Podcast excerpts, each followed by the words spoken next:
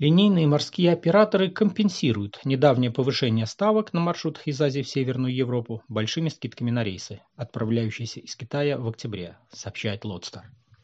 Линии предлагают грузовладельцам ставку на доставку 40-футового контейнера ниже 1000 долларов. Напомним, ранее почти все ключевые линейные операторы заявили об увеличении с августа стоимости доставки контейнера из Азии на порты Северной Европы до 1900 долларов США. Аналитики предупреждали, что повышение ставок на контейнерные перевозки из Азии в Европу в прошлом месяце будет иметь очень непродолжительный эффект.